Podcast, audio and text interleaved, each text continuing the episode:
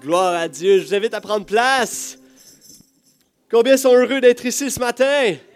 Eh, il fait soleil dehors, il fait beau, il fait chaud, une belle journée, mais il fait surtout soleil dans notre cœur. Amen. Parce que nous avons la joie du Seigneur qui nous accompagne. Yes.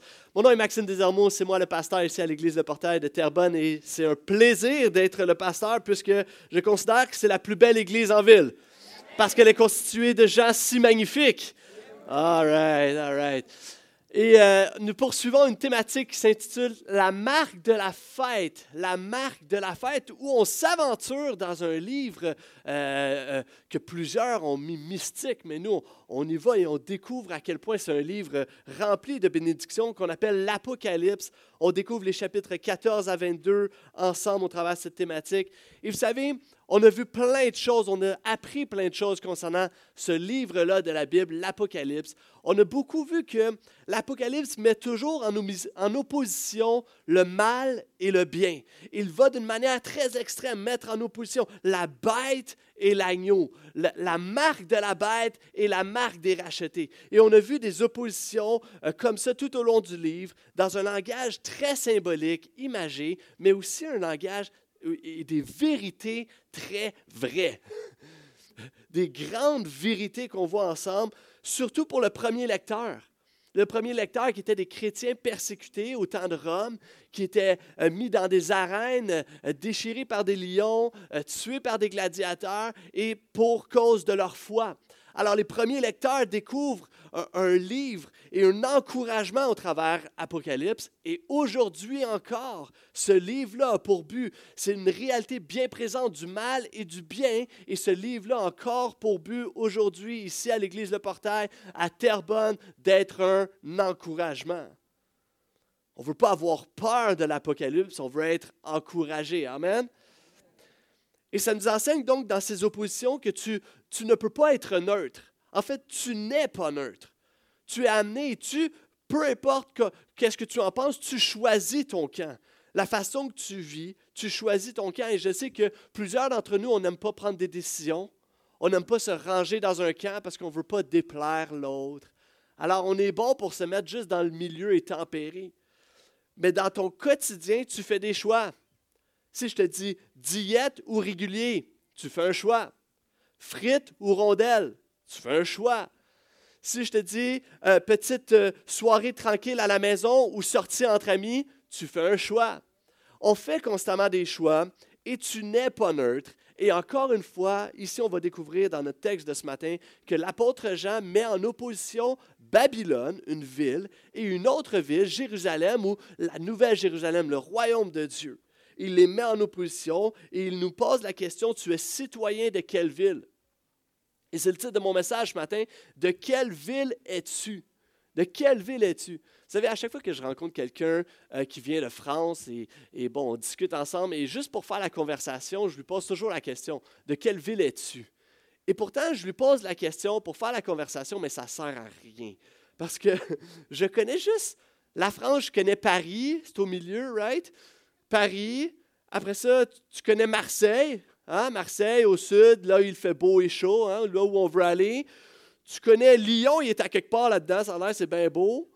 Puis tu connais le nord, hein? c'est les ch'tis, hein? en Normandie. C'est tout, ce que, tout je sais sur la France, right? Alors la personne me répond toujours comme Ah, je viens de Nantes.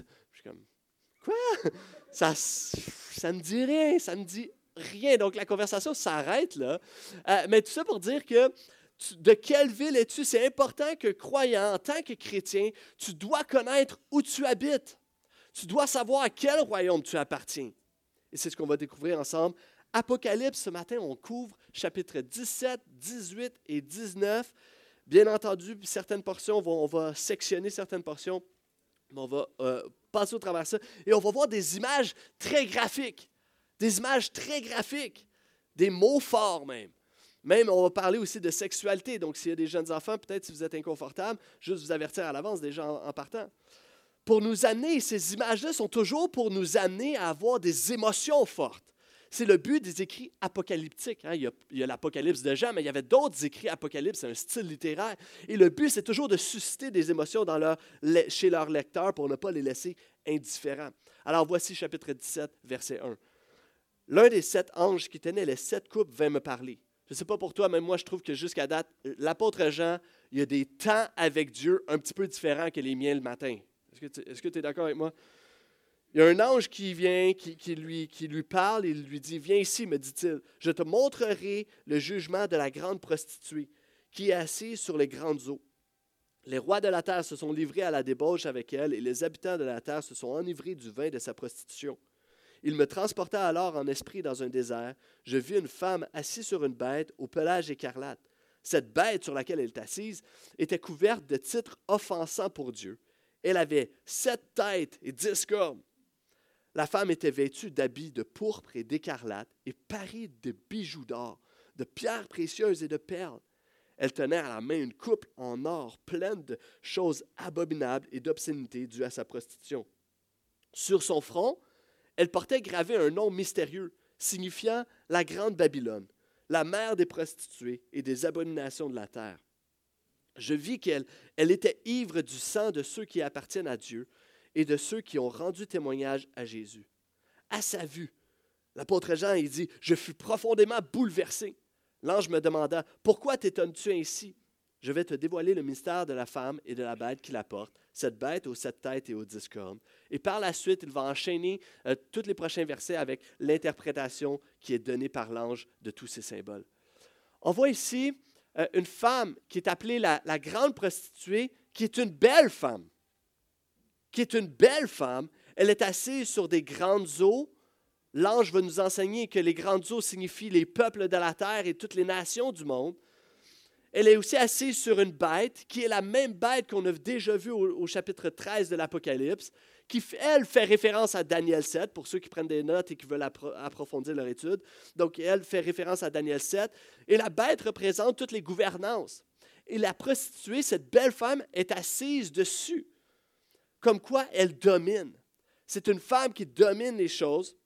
Et ça nous dit que les rois sont attirés vers elle, vers son opulence, vers ses richesses, vers son éclat, vers sa beauté, vers, sa sensualité. Elle est attirante, cette belle femme. Elle est attirante. Elle est vêtue de pourpre, de bijoux. Elle a une beauté et elle représente la beauté du monde. Elle est attrayante, séduisante. Elle semble être prospère même avec tous ses bijoux. Cette femme, Babylone, qui est appelée Babylone, est belle. Elle a l'air fun. Elle a l'air même avoir des moyens, elle a de l'argent. Elle a l'air attirante, elle m'attire. Puis même Jean va dire, à sa vue, je fus étonné, je fus bouleversé. Wow! Tu dois comprendre, juste te te rappeler un peu, là, Jean, ça fait 16 chapitres qu'il y a des visions, il voit des bêtes, des dragons, des affaires pas possibles, puis là, tout à coup, il voit une belle femme. Il wow! C'est un petit peu différent comme vision de ce que j'ai depuis le début, là. Et ça nous dit qu'il est bouleversé même là-dedans ce qui est beau, c'est que alors qu'il regarde cette belle femme-là, ça le bouleverse un peu cette vision-là. Ce qui est beau, c'est de voir l'ange, encore une grâce de Dieu. L'ange qui lui dit Hé, attends, attends, attends, viens ici. Pourquoi tu t'étonnes de tout ça? Je, vais dire, je dire que ça ne représente pas si beau que ça. La grâce de Dieu qui, qui nous ramène et qui permet à Jean de, de résister à la séduction. Parce que la belle femme est en train de réussir à le déstabiliser, Jean. Et par sa grâce, Dieu nous donne toujours le moyen de résister à la tentation, résister à la séduction, d'ouvrir les yeux de Jean afin de voir le discernement de qu'est-ce qui prend vraiment place. Mais rappelle-toi un instant, Jean écrit à l'Église. Jean écrit à des chrétiens. Puis le message de tout le chapitre, c'est aux chrétiens, c'est de dire, Hé, ce monde est attirant. Ce monde est attirant. Parce que, imagine juste un instant. Imagine qu'un démon vient te voir. Alors peut-être tu l'imagines comme un monstre dégueulasse ou horrible, ou tu l'imagines comme un homme en complet cravate noire, dépendamment quel film tu vas écouter. Et euh, ça dépend. Et donc un démon vient te voir, puis te dit, je veux te détruire. Je veux détruire ton mariage, je veux détruire ta famille. Je veux éclater tout. Je veux que tu deviennes déprimé. Je veux que tu deviennes anxieux. Je veux te ruiner. Je veux même te conduire et t'accrocher à des dépendances honteuses. Aucun d'entre nous serait comme Yeah, j'embarque. Il n'y a personne qui a cette réaction-là. On dirait non. Et c'est pourquoi il décrit cette tentation-là comme une belle femme, quelque chose d'attirant, quelque chose de séduisant, une belle séduction. Et cette femme-là, cette, prostituée qui arrive dans le texte, nous dit encore aujourd'hui, nous propose plus, nous propose autre chose. Ah, peut-être tu pourrais avoir quelque chose de différent. Peut-être tu pourrais juste essayer. Et pourtant, c'est juste un petit site inoffensif. C'est juste un petit texto anodin. Elle offre des promesses de pouvoir, des promesses de confort, des promesses de luxe, des promesses de richesse. Puis elle dit, voici, viens, viens à moi. Puis tu vas même pouvoir garder ta belle petite spiritualité. Là. Tu vas pouvoir rester une bonne personne. Viens à moi. Elle attire les regards de tous. Le nombre de gens que j'ai côtoyés dans les 15 dernières années de ministère, nombre de gens que j'ai côtoyés qui viennent à l'Église, euh, on, connecte ensemble, tout ça, les gens euh, viennent à Jésus, il se passe de belles choses dans leur vie, ils s'accrochent, sont là, et je les côtoie pendant six mois, puis ça se passe bien, puis c'est des belles choses, puis waouh, on, apprend à se connaître et tout ça. Hein, la communauté, ça prend place. Et finalement, hop, à un moment donné, on commence à moins voir la personne. Hop, hop, hop, moins. Puis le moment donné, on ne la voit juste plus. Puis à cause qu'on suit encore sur les réseaux, des fois, on, s'appelle, on, dit comment ça va, tout ça? Puis hop, ah, OK, ouais, je vais revenir à l'église. Puis il revient une petite shot, un petit dimanche, puis après ça, je ne la revois plus pendant trois semaines. Puis quand je la regarde sur les réseaux sociaux, par exemple, je réalise, ah, telle personne est juste séduite par le monde. Et vous savez ce qui, me, ce qui me fait plus rire, sourire, tristement en fait, ce qui me fait plus mal finalement, c'est qu'il y a toujours des citations qui paraissent bien. Elle va publier, la personne va publier des belles petites citations spirituelles, des belles petites choses, des belles petites, des bonnes. Ah, c'est une bonne personne, une belle âme. Mais ce n'est pas l'Évangile. Ce n'est pas Christ qui est mort pour toi, pour tes péchés. C'est juste pas ça. Et la, séduction, c'est de dire, ah, je, peux vivre ma vie, mais, mais, voici, je vais, je vais suivre, je me fais séduire.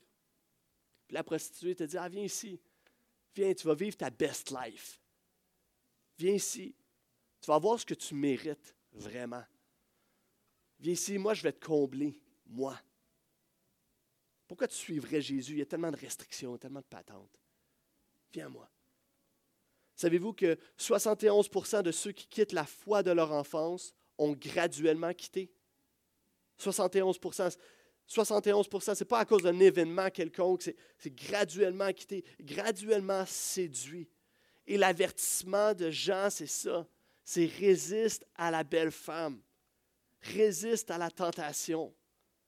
Parce que cette belle femme, la grande prostituée, c'est un clickbait. Hein, vous savez, c'est quoi un clickbait? Non, c'est un appât à clic sur Internet. Ça ressemble à quoi? C'est, quand tu surfes sur Internet, puis tout à coup, tu vois un article ou une publicité qui pique ta curiosité, et pourtant, tu cliques dessus, puis finalement, c'est vide. C'est juste, juste pas ce que tu t'attendais. Est-ce que, que, vous avez déjà vécu ça? Hein? voici un exemple. Ah, voici ce qu'a fait un tel pour survivre à une canicule. Là, toi, tout à coup, il fait 39 chez vous, puis tu es comme, hey, j'ai une canicule, j'aimerais savoir ce que Brad Pitt a fait. Puis là, tu cliques finalement, ça te compte une histoire pas rapport. Ou un autre, je, l'ai trouvé drôle. Attention, en gros, attention, ces 21 photos sont impossibles à regarder jusqu'au bout, surtout la 19e.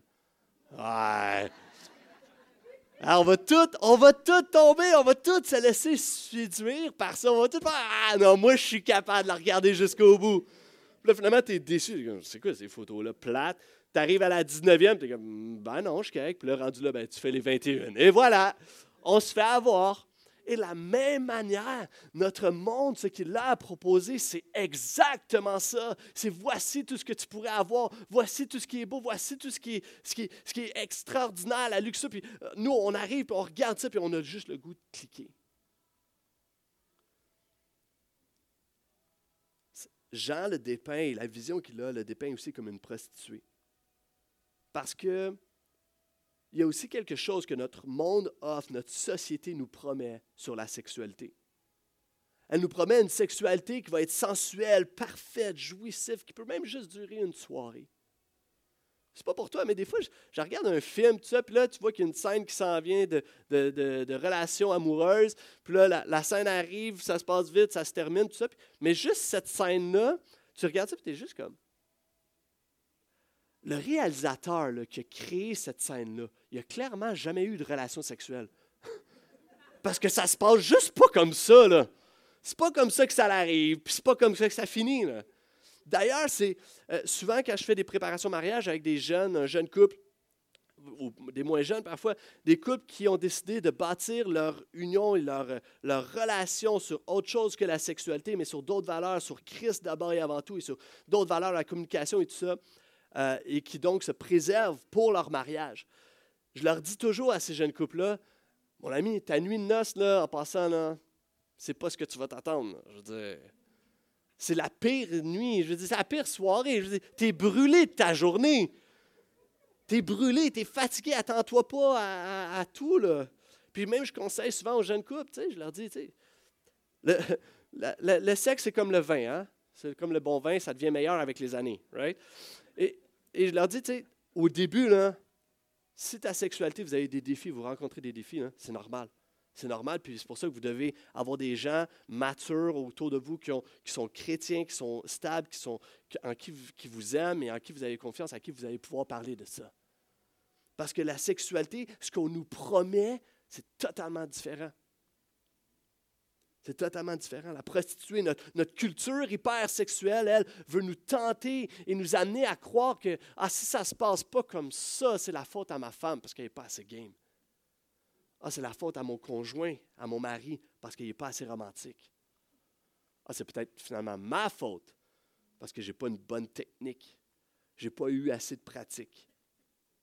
Notre culture ne va jamais nous amener à, valoriser l'autre, l'autre personne, à valoriser ce, que l'autre vit, ses sentiments et tout ça, mais plutôt nous, nous amener à croire tout simplement ce que l'autre peut nous apporter, les besoins que l'autre peut assouvir pour nous alors ça nous amène à tomber dans une relation de consommation, même avec notre conjoint-conjointe.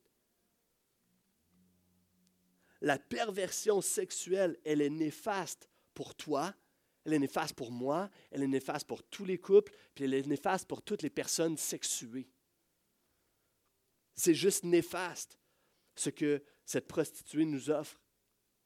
Tellement qu'on voit au verset 16, voici ce que ça nous dit. Les dix cornes que tu as vues ainsi que la bête prendront la prostituée en haine, elles la dépouilleront de tout ce qu'elle a et la laisseront nue. Elles dévoreront ses chairs et le consumeront par le feu. On, on voit que la propre bête sur laquelle elle dominait, cette propre bête, tue la prostituée elle-même. En d'autres mots, ce monde s'autodétruit.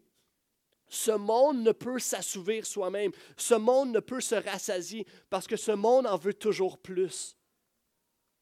Notre monde dans lequel on vit en veut toujours plus. J'écoutais un documentaire dernièrement d'un artiste euh, bien connu, puis on voyait à quel point il est populaire, à quel point il a une grande célébrité, une grande gloire. Je regardais l'artiste en question, puis moi, mon épouse, on se disait, c'est juste triste. Il a juste tout le temps l'air stressé. Il a juste tout le temps l'air, euh, euh, il s'arrête jamais, il n'est jamais comblé, il, stresse toujours à savoir est-ce que mon prochain album de musique va être encore meilleur, il faut que j'en donne plus. Pourquoi? Parce que la popularité en redemande toujours plus. Vous savez, on, on consomme des choses, mais on consomme aussi des gens. Puis il y a de ces célébrités-là qui se font juste consommer parce qu'ils nous offrent un divertissement, puis on en veut toujours plus. Puis nous, on regarde ça, puis on est comme, ah, ça a tellement l'air beau, ça a tellement l'air fun ce qu'il vit, ça a tellement l'air gratifiant. Wow, regarde tous ces voyages. Puis on en veut encore plus, on consomme, puis on aspire à ça. C'est ça qui est fou, c'est qu'on aspire à ça, on consomme une personne, on aspire à ça, puis de l'autre côté, on est des gens qui, qui réalisent qu'ils se font juste consommer. Puis eux consomment à leur tour. C'est une roue pernicieuse. Imagine juste toi ce que tu recherches, ce que tu désires. C'est toi, là, ce que tu recherches, ce que tu aimerais avoir. Laisse-moi te dire une chose. ce que ce texte nous enseigne, c'est que si tu l'as, tu vas en vouloir plus. Ah non, je veux juste un petit 10 000 de plus. Là. Non, si tu l'as, si je te le donne, tu vas en vouloir plus. Parce que c'est ça notre monde dans lequel on vit. Il y a quelques années, je discutais avec un ami qui, euh, qui, qui euh, on, dînait ensemble, puis il fait plein de voyages tout le temps. Puis tu vois, tout le temps, il est tout le temps en voyage, on dirait, partout dans le monde.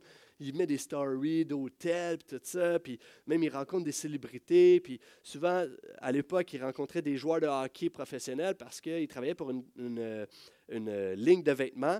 Puis il présentait sa ligne de vêtements à, mettons, un joueur de hockey pour que le joueur s'habille comme ça, puis promouvoir en même temps la marque de vêtements pour laquelle il travaillait. Alors, c'était ça son travail. Il était toujours à, toujours à des endroits jet set un peu. Puis, puis un moment donné, je jasais avec lui, puis je disais, tu sais, comment tu vis ça, la vie, cette vie-là, -là, c'est quand, même, quand même quelque chose, tu sais. On regarde ça, puis waouh, ouais, ben, il est à tel endroit, il est dans tel pays. Waouh, c'est incroyable. je suis jaloux. Puis il dit, ma vie, j'en ai juste plus de vie. J'en ai juste plus de vie. Moi, je vis ça toujours tout seul. C'est cool, là, ça dure cinq secondes, ma, belle, chambre d'hôtel avec la vue sur la mer, mais après ça, je suis rendu tout seul dans ma chambre d'hôtel. Je fous rien. Je suis tout seul. Loin de ma femme, loin de mes amis, loin de ma famille. Après ça, je veux, peut-être aller sortir. Tout on me demande d'aller dans des soirées, mais je fais attention parce qu'il y a tellement de consommation, puis ça peut juste dégénérer pour moi. Je ne veux pas aller là. Puis on me demande toujours plus, on me demande toujours plus, puis c'est jamais assez tout ce que je fais. Alors il faut que je fasse un autre voyage, puis un autre voyage, puis un autre voyage. J'en ai plus de vie. et les chrétiens, même nous qui avons Christ, nous pouvons être attirés et séduits par tout ça. Et ça peut te tuer. Ça peut tuer ta foi, ça peut te tuer, ça peut te détruire, ça peut te consommer. Tu es appelé à résister à la séduction. Est-ce que je peux entendre un amen? Il y a quelques années, euh, quelques années, j'arrive en maison, j'achète ma première maison, puis euh, dans ma cour arrière, j'avais un seul, un seul rêve, une seule chose, c'est que je voulais un foyer extérieur.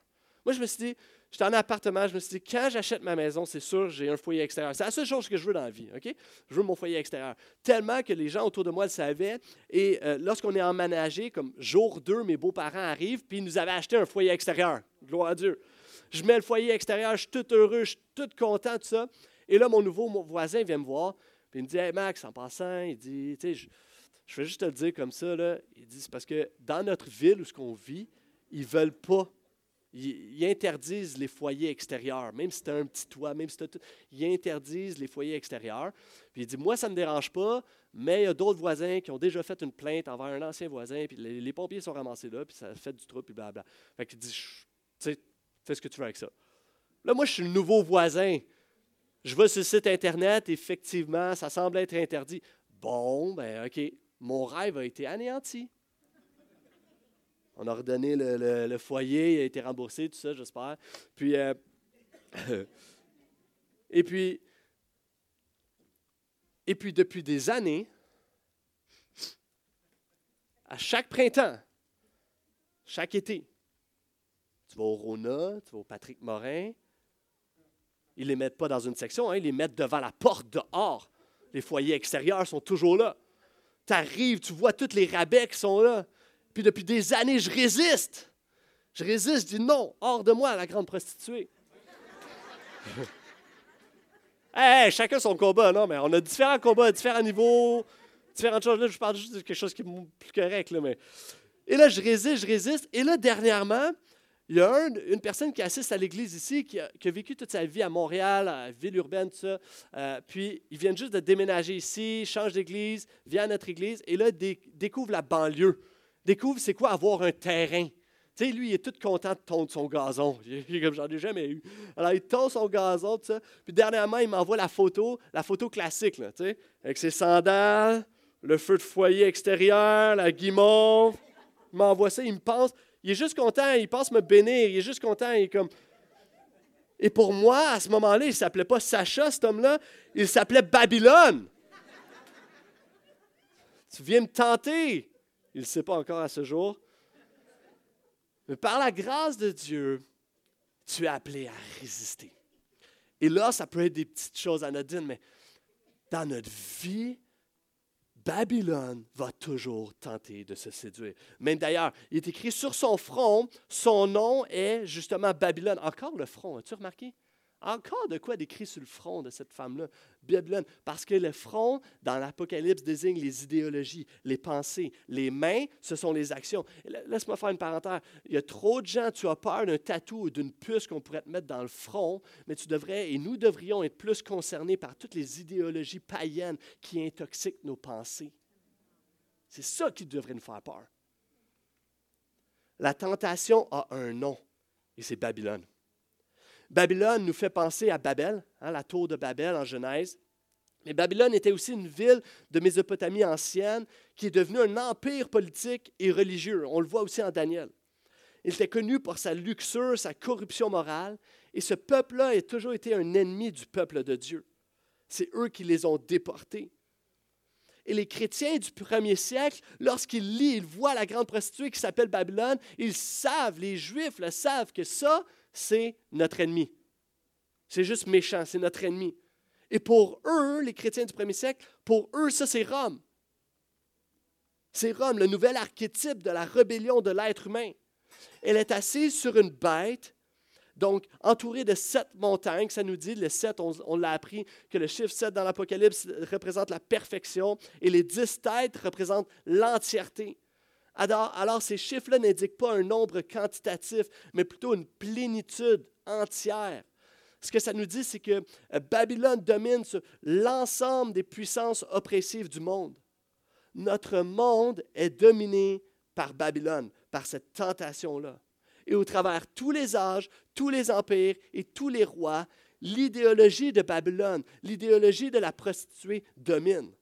Ça a été vrai pour Babylone, ça a été vrai après ça pour les Perses, ça a été vrai pour les Grecs, ça a été vrai pour Rome à cette époque-là, et ça a été vrai pour toutes les nations. Il y a des gens, tu, regardes la Chine, puis tu dis, ah, ça c'est Babylone. Tu regardais l'URSS, puis tu disais, ça c'est Babylone. Mais pas le Québec, par exemple. un petit Québécois, là. Et mes amis, laissez-moi vous dire qu'on on s'est fait voler la révélation, la parole de Dieu on se fait voler quelque chose, une vérité précieuse. Vous savez, c'est comme un peu, vous savez, l'emoji euh, sur Internet, l'emoji comme ça. Hein? Tu sais, on la met, ah, je prie pour toi, emoji. Tu mets les deux petites mains. Savais-tu que les dessinateurs à l'origine de cet emoji-là ne voulaient pas dessiner de la prière, ils voulaient dessiner un high five, un top là?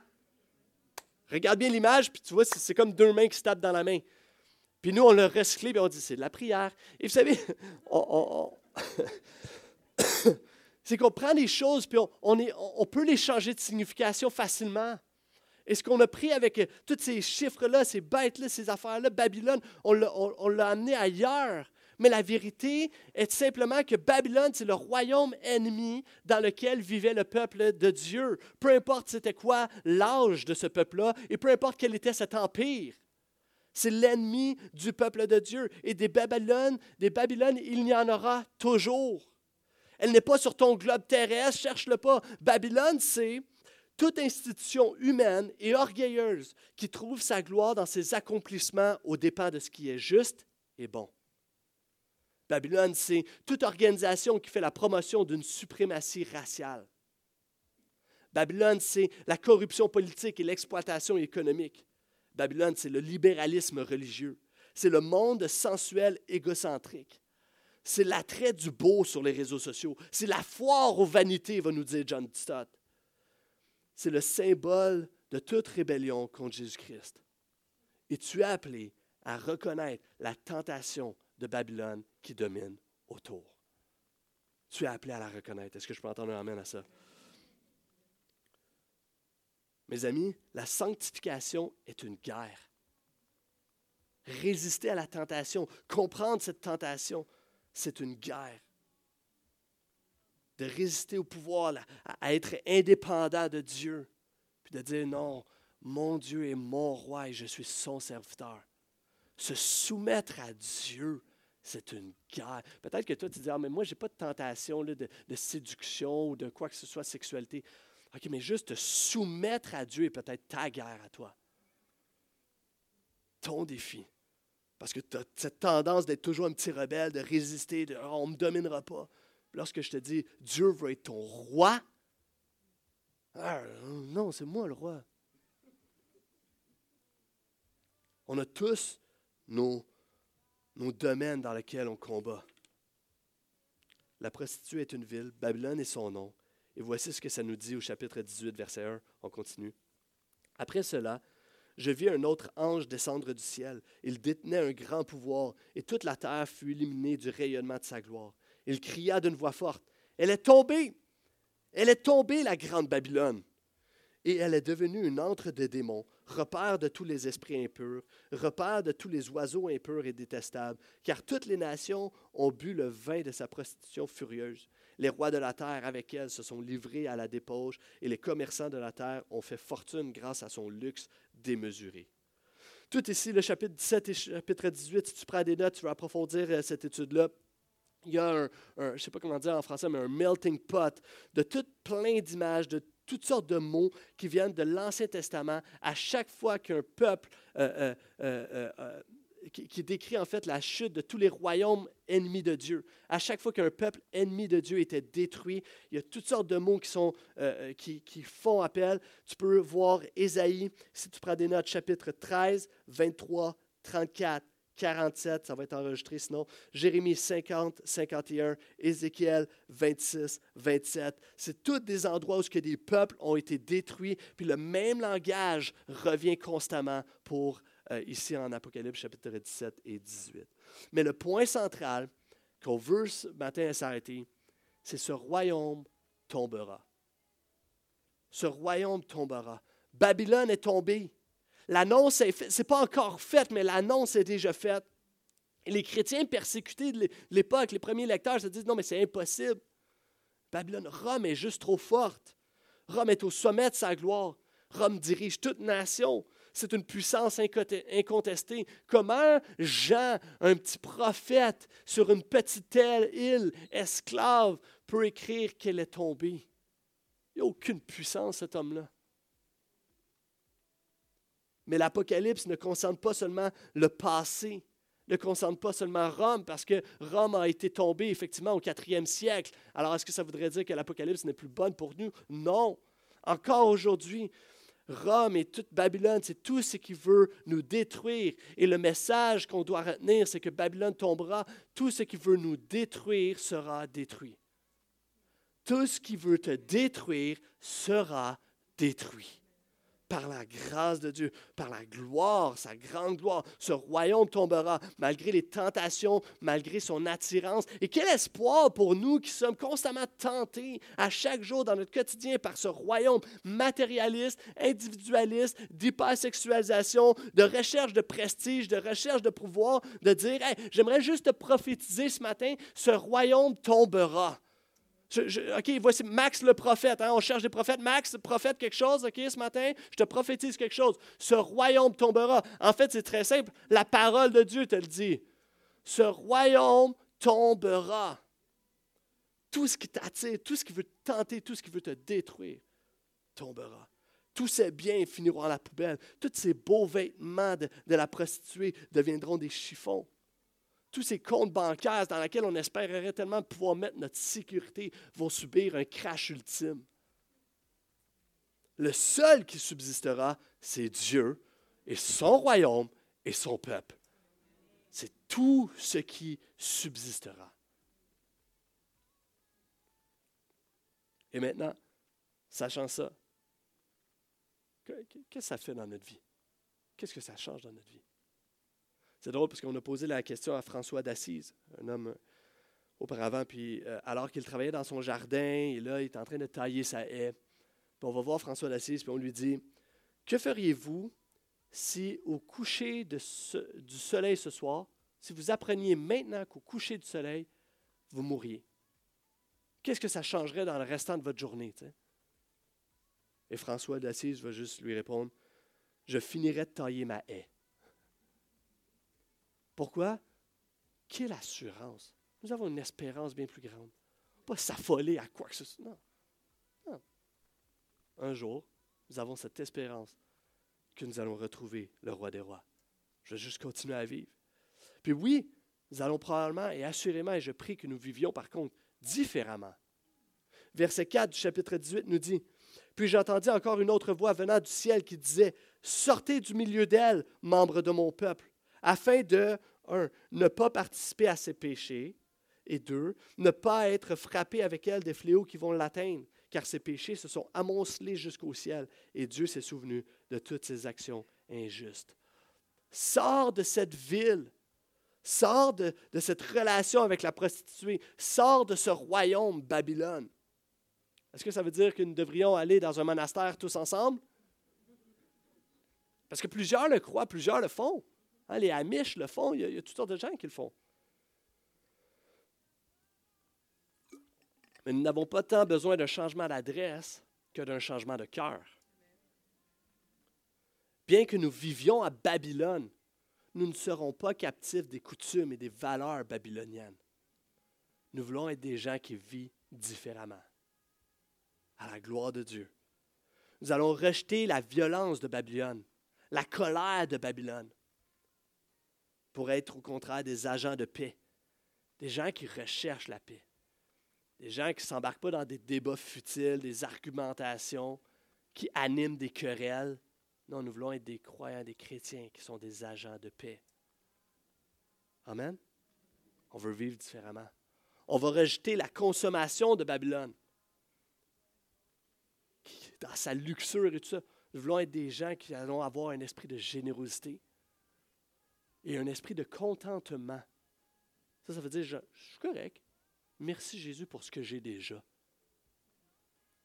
Puis moi, je suis tellement béni par notre Église alors qu'on a fait juste quelques petites annonces concernant euh, la Galilée, puis qu'on ramassait des denrées. Puis euh, tellement de gens qui ont amené des denrées non périssables, c'est tellement apprécié. Wow! Ça, c'est ça, vivre différemment. Aussi, j'agis avec un esprit de générosité. Nous rejetons l'éthique sexuelle de Babylone la perversité éphémère, qui délaisse l'autre personne, notre partenaire, l'être créé par Dieu. Nous allons au contraire embrasser la joie d'une sexualité donnée par Dieu entre un homme et une femme dans une alliance basée sur l'amour et non pas sur la consommation de l'autre.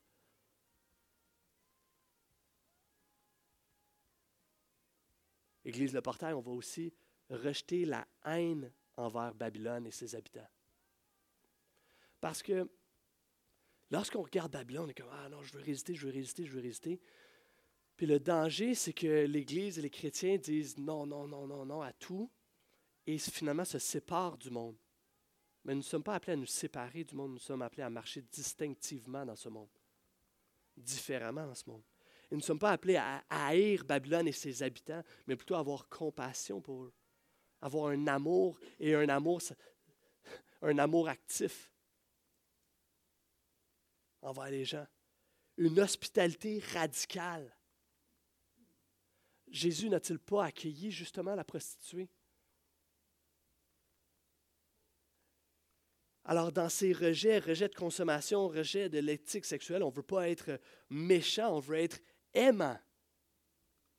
Et c'est pourquoi s'il y a des gens, tu m'écoutes ce matin, puis tu vis de la, la, confusion, tu luttes avec différentes, différentes pensées concernant ton orientation et tout ça.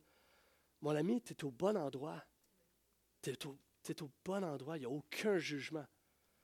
Puis tu peux venir me voir, tu peux venir me parler, je vais, je vais être avec toi, je vais prier pour toi, puis on va travailler pour bâtir ta vie d'une manière biblique et positive, pour la gloire de Dieu. Il n'y a aucun jugement de ma part. Parce que justement, on n'a aucune haine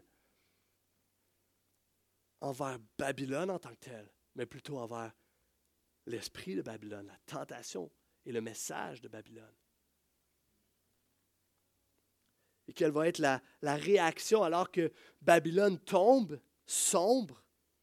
On va voir euh, trois secteurs qui se lamentent, les rois, les marchands et les marins. Et ça, encore une fois, ça fait référence à Ézéchiel chapitre 27 mais par la suite, au chapitre 19, une toute autre, autre réaction face à Babylone qui est tombée. Verset 1.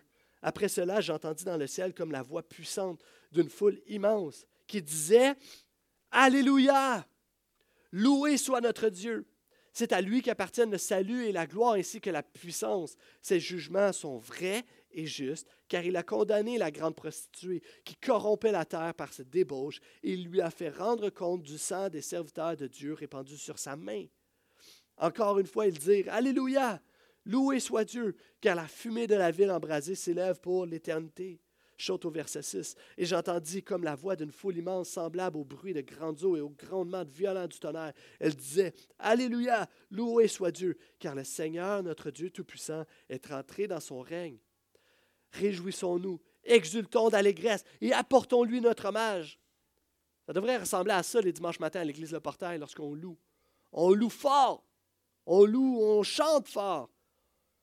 Voici bientôt les noces de l'agneau. Sa fiancée s'est préparée il lui a été donné de s'habiller d'un lin pur éclatant, ce qui est totalement opposé, encore une fois, à la prostituée qui a un rouge écarlate. Hein. Mais ce lin pur représente les actions justes de ceux qui appartiennent à Dieu. L'ange me dit alors, écrit, heureux les invités au festin des noces de l'agneau. Amen. Je vais inviter les musiciens à venir me rejoindre. On voit ici une foule immense et toute la création finalement qui exulte en louange. Alléluia! Alors que certains pleurent la perte de Babylone, d'autres réjouissent, s'exclament Alléluia. Et, littéralement, ça veut dire louer Yah. Alléluia, ça veut dire louer Yah, Yahweh. Loué soit Dieu. Et on pourrait penser que c'est partout dans le Nouveau Testament, ce mot-là, Alléluia, mais on le retrouve seulement à quatre endroits. À quatre endroits dans tout le Nouveau Testament le mot Alléluia. Et c'est au chapitre 19, versets 1, 3, 4 et 6. Alléluia. C'est le seul endroit où ce qu'on voit toutes les nations et encore jusqu'aujourd'hui, nous chantons Alléluia. Loué soit Dieu. N'adore pas la richesse de Babylone. Loue Dieu n'adore pas la puissance de Babylone, loue Dieu, n'adore pas les plaisirs sensuels ou mondains que Babylone offre, loue Dieu. Alléluia! Nous louons Dieu. Le royaume de Dieu est en fête. Le royaume de Dieu, lui, est en fête. Il, il réalise juste un instant. Lorsque nous chantons nos louanges à Dieu, là, réalise deux choses.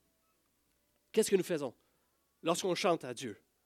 on dit des choses à Dieu, une adoration, on dit des mots à Dieu, mais on fait aussi autre chose. On est aussi en train de parler aux gens qui nous entourent. On est aussi en train de parler à notre ville qui nous entoure. Lorsque vous rentrez ici, puis les gens vous voient sortir, il y a des gens qui sont au billard en train de boire leur bière le matin.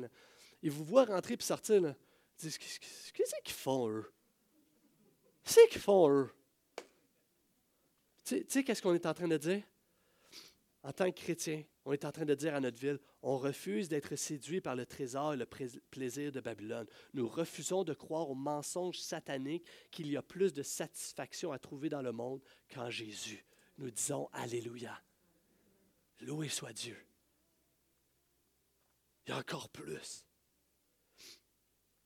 Et on termine le texte avec cette image de l'Église qui est comme une épouse. Comme, en fait, là, c'est une, une fiancée qui s'apprête à s'unir à l'agneau. Là, certains euh, messieurs sont comme, bah là, je suis pas très. Une fiancée, c'est pas très masculin comme image. Mais en même temps, les femmes peuvent aussi dire, ben là, s'unir à un agneau, c'est pas très cute non plus comme image. On s'entend? Mais l'idée des noces de l'agneau, c'est vraiment une, cette alliance d'amour. C'est une rencontre avec Jésus, une communion intime qui nous attend. Et ça va ressembler à quoi les noces de l'agneau que nous allons vivre un jour ensemble au ciel? Ça va ressembler à quoi? Honnêtement, j'ai aucune idée. Je ne sais pas à quoi ça va ressembler. On ne nous en dit pas tant que ça sur le paradis, le ciel, les noces de l'agneau, la fête, le grand festin, peu importe comment tu l'appelles. Je ne sais pas ce qu'on va manger. Probablement pas de l'agneau, ça sera un peu spécial. Je ne sais pas ce qu'on va faire. Tu sais, moi, je, je me suis marié, mes noces, mon mariage à moi, personnellement, je me suis marié très jeune. Parce que j'ai rencontré mon épouse très jeune, tout ça, puis on était rendu là dans notre vie, on a bâti comme ça, puis on, s'est marié jeune. Mais mon mariage, là, on se dit, là, nous, c'était plate, là, Non, mais on était jeunes, on savait pas, savait pas. C'était plat. On savait pas bien fêter, puis avoir du fun, puis tout ça, tu sais. On était jeunes. Puis aujourd'hui, encore aujourd'hui, quand je vais dans un mariage, moi, j'aime ça avoir du plaisir, j'aime ça être avec des amis, puis tout ça, puis avoir du fun, puis rire, etc. J'aime vraiment ça. Mais dans un mariage, on a du fun, mais de m'emmener, là, tu sais, il y a de la danse, puis tout, puis je suis comme, ben, je trouve, je vois pas l'intérêt de se ramasser en rond dans un plancher de danse, puis juste. Puis attendre qu'il y en ait un courageux qui aille au milieu, qui fait une coupe de move. Hein? Fait que les noces de l'agneau, je suis comme, ça va-tu être le fun? Je ne sais pas à quoi ça va avoir de l'air. Mais pensez juste un instant. Je réfléchissais à ça cette semaine. J'avais de la difficulté à m'imaginer des noces, une fête divine. Puis, je réfléchissais à une fête avec Jésus, une célébration sans péché. Alors, pensez juste un instant. Tu enlèves, et les noces représentent aussi la vie au ciel, tu enlèves tout ce qui est mal, mauvais, triste, ce qui te rend anxieux, inconfortable. Tu enlèves tout ça pour célébrer avec tout ce qui est bon, beau, juste et agréable. Ça va être ça, les célébrations. Tu enlèves tout ce, qui peut être mal puis tu ajoutes tout ce que tu peux imaginer de beau et bon dans la présence de notre Dieu. Et à ce mariage-là, tu es invité. Tu es invité. Tu dois réserver ta place parce que Jésus veut faire les tables. C'est bien compliqué. Tu es invité et la manière de juste répondre, c'est par la repentance, par la foi, par ton attachement à Jésus. Dis, Seigneur, j'ai besoin de toi, je veux m'accrocher à toi. Jésus, je te pardonne de mes anciens, anciens, modes de vie, anciennes façons de faire, anciennes façons de penser. Seigneur Dieu, pardonne-moi. Je veux venir à toi. Je veux m'accrocher à toi. Je veux vivre pour toi. Je veux me soumettre à toi. Sois mon roi. Est-ce que je peux entendre un Amen? Je vous inviterai à vous lever. Et ça me ramène à, à mon titre. De quelle ville es-tu? Est-ce que tu es séduit par Babylone qui va être détruit et te faire sombrer? Ou est-ce que tu es l'un de ceux qui résistent et tu sors de cette ville pour célébrer l'espérance que nous avons en Jésus? Puis alors que je prie que tu puisses prendre cette décision dans ton cœur si tu aimerais ça, qu'on t'accompagne dans ce choix, si tu as des questions, si tu ne sais pas trop quoi faire, tu dis, je sais, j'aimerais ça juste quelqu'un prie pour toi. Viens me voir pendant la louange ou viens me voir après la réunion, ça va me faire plaisir. Puis Jean est là, entend Alléluia, voit la terre qui explose en louange. Alléluia. Il a cette vision-là puis encore aujourd'hui, nous pouvons voir, c'est pas encore fait. Hein? La fiancée se prépare à ses noces. C'est pas encore fait. Mais nous pouvons déjà célébrer, louer, à cause que nous avons une espérance future. Et nous pouvons déjà, dès maintenant, dès ce matin, dès à l'instant alors qu'on va aller dans la louange, chanter et célébrer et dire Alléluia à la gloire de notre Dieu. Amen. Et nous allons donc chanter un chant qui s'intitule Merveilleux nom. Jésus, ton nom est merveilleux. Et nous allons chanter plein de chants pour Dieu. Et nous allons élever nos voix à la gloire de Dieu. Allez, soyons bénis. Allons dans la louange.